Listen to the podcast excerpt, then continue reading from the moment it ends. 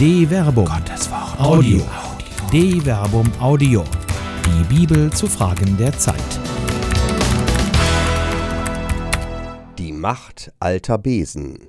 Wieder den Irrtum des Klerikalismus von Dr. Werner Kleine. Sprache ist verräterisch. Immer wenn in diesen Tagen von der priesterlichen Lebensform die Rede ist, sind Assoziationen extraterrestrischer Spezies nicht fern. Aliens aus einem anderen Universum, eben außerirdische Lebensformen. Gemeint ist wahrscheinlich die zölibatäre Lebensweise. Eine Weise zu leben ist natürlich nicht so besonders wie eine eigene Lebensform zu sein. Der Klerikalismus treibt viele Blüten, und das nicht erst seit der Entdeckung, dass auch unter den Sultanen die Gnade die Natur voraussetzt. Trotzdem scheint zum Selbstverständnis vieler Priester das Bewusstsein zu gehören, in einen besonderen Stand erhoben worden zu sein, so dem gewöhnlichen enthoben und über die Moral, die man selbst verkündet, erhaben zu sein. Walle, Walle.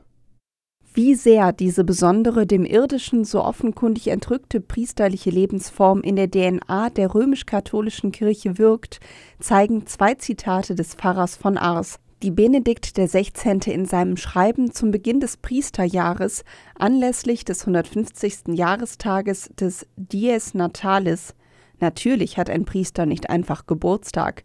Den haben ja, einem üblichen von Priestern oft gehörten Bonmot zufolge, ja selbst Kühe, von Johannes Maria Vianney, eben des ehemaligen Pfarrers von Ars. Bereits im ersten Abschnitt des Briefes stellt Benedikt XVI. fest, dass der Pfarrer von Ars zu sagen pflegte: Das Priestertum ist die Liebe des Herzens Jesu. Wie zentral auch für Benedikt XVI. das Priesteramt für die Kirche bei gleichzeitiger Erhabenheit, der die Glaubenden konsequenterweise nur in dankbarer Demut begegnen können, ist, wird schlussendlich in einem längeren Zitat deutlich. O wie groß ist der Priester, wenn er sich selbst verstünde, würde er sterben. Gott gehorcht ihm, er spricht zwei Sätze aus und auf sein Wort hin steigt der Herr vom Himmel herab und schließt sich in eine kleine Hostie ein. Und als er seinen Gläubigen die Bedeutsamkeit der Sakramente erklärte, sagte er, Ohne das Sakrament der Weihe hätten wir den Herrn nicht. Wer hat ihn in den Tabernakel gesetzt? Der Priester. Wer hat eure Seele beim ersten Eintritt in das Leben aufgenommen? Der Priester. Wer nährt sie, um ihr die Kraft zu geben, ihre Pilgerschaft zu vollenden? Der Priester. Wer wird sie darauf vorbereiten, vor Gott zu erscheinen, indem er sie zum letzten Mal im Blut Jesu Christi wäscht? Der Priester, immer der Priester. Und wenn diese Seele durch die Sünde stirbt, wer wird sie auferwecken? Wer wird ihr die Ruhe und den Frieden geben? Wieder der Priester. Nach Gott ist der Priester alles, erst im Himmel wird er sich selbst recht verstehen. Gott gehorcht dem Priester. Diese Hybris muss man erstmal zustande bringen. Jesu Erwählung entspricht das jedenfalls nicht, denn der mahnt seine Jünger Ihr seid meine Freunde, wenn ihr tut, was ich euch auftrage. Ich nenne euch nicht mehr Knechte, denn der Knecht weiß nicht, was sein Herr tut. Vielmehr habe ich euch Freunde genannt, denn ich habe euch alles mitgeteilt, was ich von meinem Vater gehört habe. Nicht ihr habt mich erwählt, sondern ich habe euch erwählt und dazu bestimmt, dass ihr euch aufmacht und Frucht bringt und dass eure Frucht bleibt. Dann wird euch der Vater alles geben, um was ihr in meinem Namen bittet. Dies trage ich euch auf, dass ihr einander liebt. Johannes Kapitel 15, Vers 14 bis 17. Und weiter? Denkt an das Wort, das ich euch gesagt habe. Der Sklave ist nicht größer als sein Herr. Wenn sie mich verfolgt haben, werden sie auch euch verfolgen. Wenn sie an meinem Wort festgehalten haben, werden sie auch an eurem Wort festhalten. Johannes Kapitel 15, Vers 20. Die Verhältnisse sind also eigentlich eindeutig bestimmt. Jesus richtet das Wort, das den Abschiedsreden im Johannesevangelium entnommen ist, an seine Apostel. Nach römisch-katholischer Auffassung ist Lehre und Vollmacht der Apostel im Bischofsamt aufgehoben. Die Bischöfe geben ihrerseits einen Teil der Vollmachten durch Handauflegung und Gebet an die Priester weiter, die diese primär als Mitarbeiter des Bischofs, dem sie durch Treueeid verbunden sind, ausüben. Insofern gilt das an die Apostel gerichtete Wort Jesu auch ihnen. Nicht Gott gehorcht dem Wort der Priester, sondern der Priester hat dem Wort des Herrn zu folgen. Wieso Knecht sein, wenn man herrschen kann? Das Knechtsein ist dem Menschen in der Regel nicht angenehm. Die demütige Rede vom Dienst, den viele Geweihte eilfertig im Mund führen, kaschiert dann meist auch, dass sie gerne Herren über den Glauben der Menschen sind. Genau das intendiert ja auch das obige Zitat des Pfarrers von Ars. Alles kreist um den Priester, der sich durch die Weihe vom Knecht zu einer neuen Lebensform gewandelt hat, auf deren Wort sogar Gott hört. Überwältigt von der eigenen Hochwürde vergisst er, wo sein Platz ist. Es ergeht ihm wie dem alten Besen in Goethes Zauberlehrling. Und nun komm, du alter Besen, nimm die schlechten Lumpenhüllen, bist schon lange Knecht gewesen, nun erfülle meinen Willen. Auf zwei Beinen stehe, oben sein Kopf, eile nun und gehe mit dem Wassertopf. Anders dagegen sieht die Wandlung vom Knecht zum Freund bei Jesus in den zitierten Abschiedsworten an seine Jünger aus. Als von ihm erwählte Freunde partizipieren sie an seinem Schicksal. Wenn die Welt euch hasst, dann wisst, dass sie mich schon vor euch gehasst hat. Wenn ihr von der Welt stammen würdet, würde die Welt euch als ihr Eigentum lieben. Aber weil ihr nicht von der Welt stammt, sondern weil ich euch aus der Welt erwählt habe, darum hasst euch die Welt. Johannes Kapitel 15, Vers 18 bis 19. Genau diesem Schicksal wollen aber bereits die Apostel Jesu zu dessen Lebzeiten entgehen. Ihn deutlich missverstehend verteilen sie nämlich schon einmal die besten Posten im Reich Gottes unter sich. Sie kamen nach Kapharnaum. Als er dann im Haus war, fragte er sie, Worüber habt ihr auf dem Weg gesprochen? Sie schwiegen, denn sie hatten auf dem Weg miteinander darüber gesprochen, wer der Größte sei. Da setzte er sich, rief die Zwölf und sagte zu ihnen, Wer der Erste sein will, soll der Letzte von allen und der Diener aller sein. Markus Kapitel 9, Vers 33 bis 35. Deshalb nennen sich die Päpste dem Wort des Herrn folgend, wenn sie erhöht auf der Kathedra sitzen, auch gerne Diener der Diener aller. Lippendiener. Mit den Lippen lässt sich leicht Demut heucheln. Die Versuchung der Macht ist einfach zu groß. So wie die Gnade die Natur voraussetzt, so sind auch die Apostel und ihre durch Handauflegung und Gebet bestellten Nachfolger nie frei von rein irdischen Machtgelüsten. Das muss schon Jesus selbst erfahren, als sich zumindest in der Dramaturgie des Markus-Evangeliums schon kurz nach seiner Mahnung, erster sei der, der der Diener aller sei, zwei seiner Apostel eilfertig und sicher mit der nötigen äußeren Demut an ihn wenden. Da traten Jakobus und Johannes, die Söhne des Zabadäus, zu ihm und sagten, Meister, wir möchten, dass du uns eine Bitte erfüllst. Er antwortete, Was soll ich für euch tun? Sie sagten zu ihm, Lass in deiner Herrlichkeit einen von uns rechts und den anderen links neben dir sitzen. Jesus erwiderte, Ihr wisst nicht, um was ihr bittet. Könnt ihr den Kelch trinken, den ich trinke, oder die Taufe auf euch nehmen, mit der ich getauft werde? Sie antworteten, Wir können es. Da sagte Jesus zu ihnen, Ihr werdet den Kelch trinken, den ich trinke, und die Taufe empfangen, mit der ich getauft wurde. Doch den Platz zu meiner Rechten und zu meiner Linken habe nicht ich zu vergeben, dort werden die sitzen, für die es bestimmt ist. Als die zehn anderen Jünger das hörten, wurden sie sehr ärgerlich über Jakobus und Johannes. Da rief Jesus sie zu sich und sagte, Ihr wisst, dass die, die als Herrscher gelten, ihre Völker unterdrücken und ihre Großen ihre Macht gegen sie gebrauchen.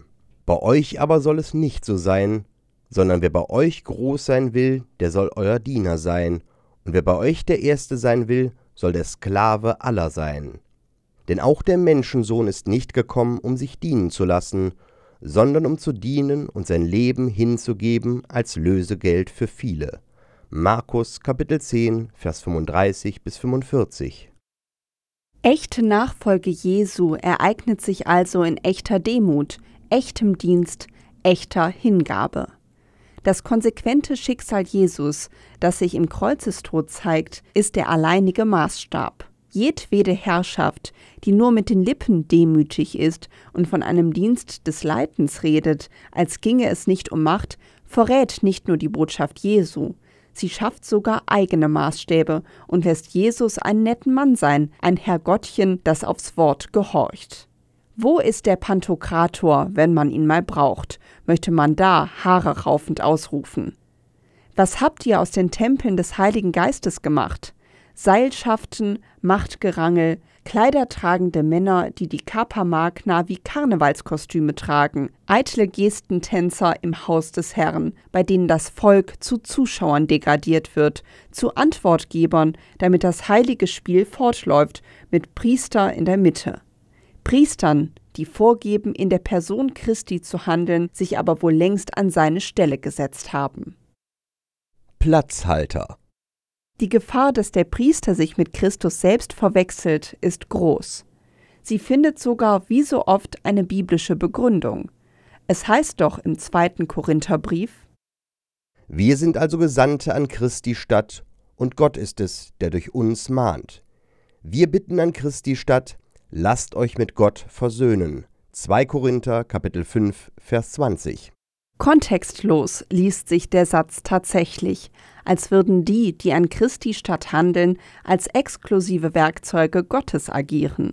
Freilich zeigt das einleitende also bzw. daher griechisch own einen Zusammenhang mit dem vorhergehenden Kontext an, als dessen Schlussfolgerung der Satz fungiert. Wenn also jemand in Christus ist, dann ist er eine neue Schöpfung. Das Alte ist vergangen, siehe, Neues ist geworden. Aber das alles kommt von Gott, der uns durch Christus mit sich selbst versöhnt und uns den Dienst der Versöhnung aufgetragen hat. Ja, Gott war es, der in Christus die Welt mit sich versöhnt hat, indem er ihnen ihre Verfehlungen nicht anrechnete und unter uns das Wort von der Versöhnung aufgerichtet hat. 2 Korinther Kapitel 5 Vers 17 bis 19 das Handeln an Christi statt ergibt sich aus dem Sein in Christus. Erst wenn man sich vollständig vom Alten verabschiedet hat und Neues geworden ist, kann das Versöhnungswerk Gottes in Christus verstanden werden. Es ist das Versöhnungswerk, das in Kreuzestod und Auferstehung Christi sichtbar wird, jenem Kelch, den die Nachfolger Jesu, wenn sie seine Minister sein wollen, ebenfalls trinken müssen. Niemand, der auf einem Thron sitzt und sich den Ring küssen lässt, nimmt ein Kreuz auf sich. Niemand, der in einen Stand erhoben wurde, hat sich wie der Menschensohn erniedrigt. Niemand, der aus Handauflegung und Gebet das Privileg der Macht ableitet, kann Diener der Diener sein. Sie handeln eben nicht an Christi statt, sondern haben ihn verdrängt und sich auf seinen Platz gesetzt. Nomen est Omen. Paulus selbst hat da wohl einen Lernprozess hinter sich. Während er angesichts eines tiefgreifenden Konfliktes mit der korinthischen Gemeinde in 2 Korinther Kapitel 5 Vers 20 die kommunikative Form einer Bitte wählt, kann er der Gemeinde im ersten Korintherbrief ebenfalls in einer konfliktiven Situation noch mit dem Stock drohen. Soll ich mit dem Stock zu euch kommen oder mit Liebe und im Geist der Sanftmut? 1 Korinther Kapitel 4 Vers 21 Solches demütigendes statt demütiges Reden kam freilich vor 2000 Jahren in Gemeinden nicht gut an, selbst wenn es sich um den Gründungsvater der Gemeinde handelte. Aber Paulus lernt, so dass er im zweiten Korintherbrief feststellt: Wir sind nicht Herrn über euren Glauben, sondern wir sind Mitarbeiter eurer Freude, denn im Glauben steht ihr fest. 2 Korinther Kapitel 1 Vers 24 solche Einsichten findet man heute bestenfalls in Lippenbekenntnissen. Statt von Mitarbeitern sprechen selbst Priester von Untergebenen, deren Vorgesetzter sie sind. Manch einer scheut sich nicht, seine Leitungsposition immer wieder lautstark zu betonen und, wenn es sein muss, auch mal, indem er mit der Faust auf den Tisch schlägt. Sie lassen sich, auch wenn Hochwürden heute aus der Mode gekommen ist, immer noch als Vater, Pater, Pastor und Hirte anreden. Das sind alles komplementäre Beziehungsdefinitionen, die das Gegenüber degradieren, in einen niederen Stand versetzen und de facto abwerten. Wie kann es sonst sein, dass die Versetzung in den Laienstand für Geweihte als Höchststrafe gilt? wobei sie die Weihe als solches gar nicht verlieren. Dabei mahnt Jesus seine Jünger in den Wehereden gegen die religiösen Führer seiner Zeit ausdrücklich Ihr aber sollt euch nicht Rabbi nennen lassen, denn nur einer ist euer Meister, ihr alle aber seid Brüder. Auch sollt ihr niemanden auf Erden euren Vater nennen, denn nur einer ist euer Vater, der im Himmel. Auch sollt ihr euch nicht Lehrer nennen lassen, denn nur einer ist euer Lehrer, Christus. Der größte von euch soll euer Diener sein. Matthäus Kapitel 23, Vers 8 bis 11. Da ist sie wieder, die Aufforderung, Diener zu sein, die viele Kleriker so gerne missbrauchen, um den Missbrauch der Macht zu kaschieren. Oft kann man dann förmlich sehen, wie der Dienst der Leitung und die Bürde der Macht sie niederdrückt und sie sich doch als Lehrer, Vater und Pastor anreden lassen. Letzteres geschieht sogar angesichts des Missbrauchsskandals, wenn der neu ernannte und geweihte Bischof von Hildesheim angesichts der Ungeheuerlichkeit des Skandals feststellt, Das Bild des guten Hirten hat tiefe Risse erhalten. Es ist ein großer Schadensbefund, der uns dazu auffordern muss, die Bedingungen und Strukturen zu überdenken, unter denen der Dienst des Priesters ausgeübt wird. Ich meine damit besonders Auswüchse von priesterlicher Macht in unserer Kirche, die ich für schädlich halte. Die Studie stellt ganz deutlich fest, sexualisierte Gewalt und Machtmissbrauch hängen klar zusammen. Zurechtrückungen Auch hier findet man also noch die Totalidentifikation des Priesters mit Christus. Eben Totalidentifikation, nicht Handeln an Christi statt. Der Priester erscheint als guter Hirte.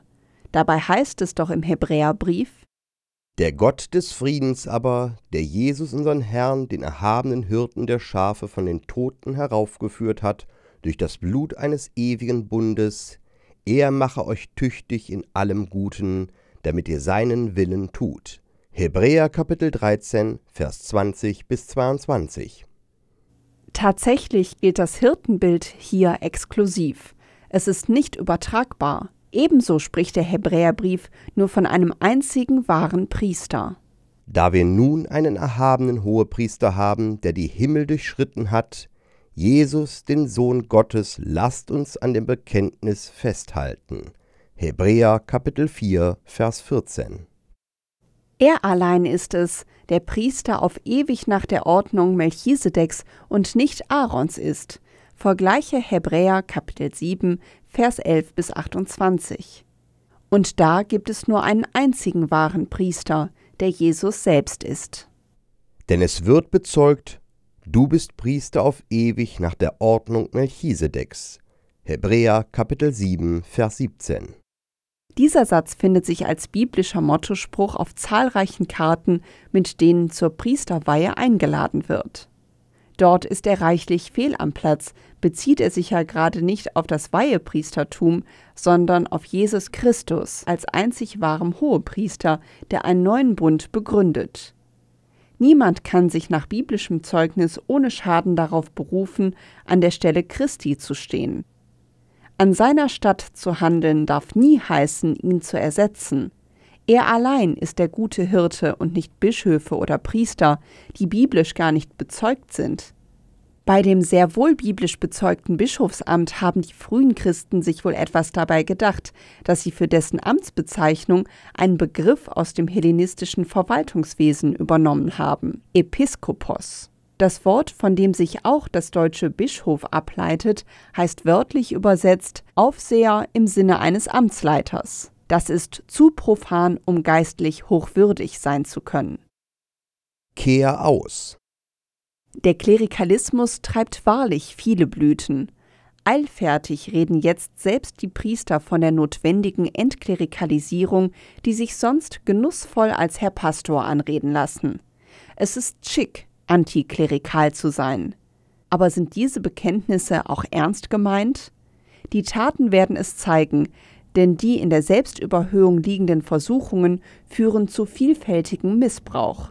Der sexuelle Missbrauch hat hier seine Wurzeln, wie die eindrücklichen Erinnerungen der ehemaligen Ordensschwester Doris Wagner zeigen, die als Nonne von einem Ordenspriester vergewaltigt wurde.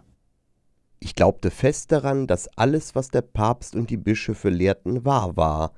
Alles Übel in der Kirche rührte daher, dass so viele Gläubige nicht auf ihre Hirten hörten. Er zeigt sich aber auch da, wo Pfarrer statt Ermöglicher zu sein, wie es mittlerweile in vielen Papieren gefordert wird, immer noch nach eigenen Gutdünken und oft ohne Argumente Mitarbeiterinnen und Mitarbeiter eher beherrschen als leiten.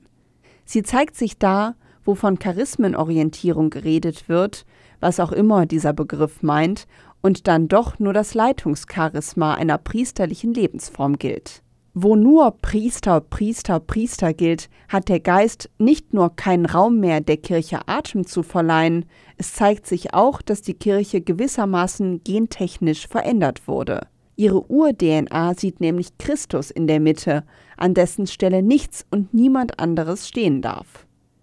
Er ist der einzige Hirte, der wahre Priester, der einzige Mittler zwischen Gott und Menschen. Nur von hierher kann die eigentliche Funktion der Amtsträger definiert werden.